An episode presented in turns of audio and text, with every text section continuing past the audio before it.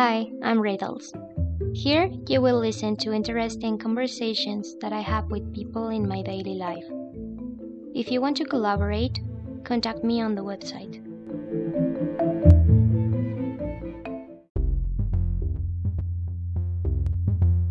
What do you think about AI and the art?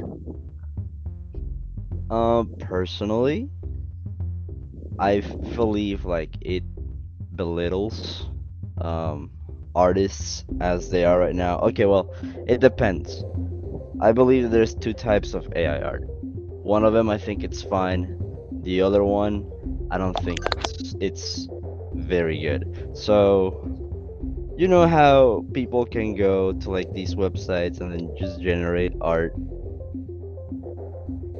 like Yes. out of like a random prompt and stuff.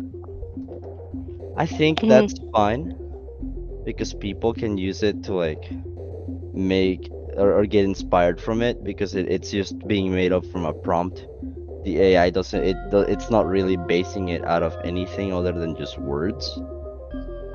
But the problem with this trend comes when you start to feed other people's art into it. And then the AI takes that image that you took from another artist's and quote unquote improves it. That that that's where I think the, the line is starting to get crossed. AI, I mean, is just a tool because real art is a projection of feelings, emotions, thoughts, dreams, regards. I mean, all the human experience, and that is something that a that a machine can have, or that's something that I consider. We can use it as a tool because it could be to create an sketch of a complex or mixed idea. I remember that I don't know when, but I draw a Dino Mermaid Unicorn Pegasus Alien, Uh-huh. and I think that if I use uh, an A- AI, eh, I could maybe have an idea to create this in my mind, or I don't know. No, and see, I agree. I think it, it shouldn't be considered as art because you're right. I mean, machines don't have the emotions that a human can put, and, and obviously it doesn't have the same um, effect as when a person makes the piece. But only artists like you and I know that. The people that use these in trends like in TikTok or in YouTube, they don't know that. And they believe it's art. So that's why I think this is so controversial because artists know that it isn't it isn't art. But the people don't know that. And when they start to base or when they start to follow this trend a lot more and leave artists behind, that's when we kind of feel like like we're getting over it, not overtaken, but when we're getting replaced, sort of. You know how people are so afraid that AI is gonna take over the world and like you know take all the jobs and all that stuff. That's why that's what I feel like artists are starting to feel with this AI trend. I don't know if you if you feel that way too. I don't feel that way, but because I think that we are humans. I don't remember when or where I saw something about that. For example, when we start with the ebooks, Hmm. a lot of people, or most, yeah, a lot of people thought that the ebooks will replace the um, the physical the physical Yeah. books but it it didn't happen. I mean, we are using uh, normal books even if we have ebooks. So I read I read something about the Space Opera Theater. I don't know if you if you know about it. I think I've heard of it before. Yeah, the Space Opera Theater is a piece of art. I am the creator. The creative is Jason M. Allen, and he used Midjourney. The the piece of art won the first play, the first place in the Colorado State Fair competition. But there's a lot of controversy because, as all we know, this is not a human creation. Even if the competition the competition was about digital art, but the judge didn't know about AI. That's the point that you are mentioning. There's a lot of people that don't know the AI and they only consider it as an art. Yeah, that's and that's the thing. I I just because us as artists we know or we can almost tell whenever something is like generated like that. Like I'm looking at it right now, and just by looking at it, I can I can sort of tell that it was made by AI because okay, here's why I can tell this was made by AI. Like a lot of like you have you've seen the fe- the the the image before, right? Right. So a lot of it is geometrical shapes. Besides the people that are there, they're constructed very well, but like the foreground is just a bunch of squares that are kind of mounted on top of each other and you can kind of see how the AI was thinking when putting this together. Like it, it was re- it was kind of just throwing things together to make the picture.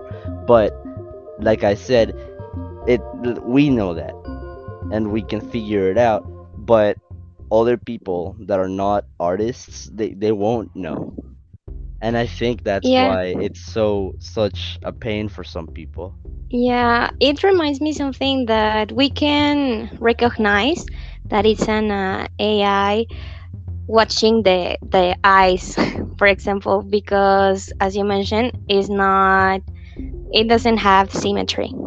But I searched something interesting. It's about an architect, okay and she used an AI to create buildings with trees. And she's mixing the architecture with the nature, and that's something amazing because you can see that a building can be natural too. And we can start to consider that kind of things possible. I don't know. I think that this is a good option to use the AI. yeah no i absolutely agree i'm looking at some of this stuff right now and uh, yeah no i think this is a wonderful way to use ai art as inspiration and see where what you could take something to become um, yeah I, I think this is a very acceptable way of using you know ai it, when you use AI art to inspire yourself and to see where things could possibly go, like like she did with the picture she's been able to create, I think that is a w- very good use of AI art as a way to inspire yourself to see what you can create.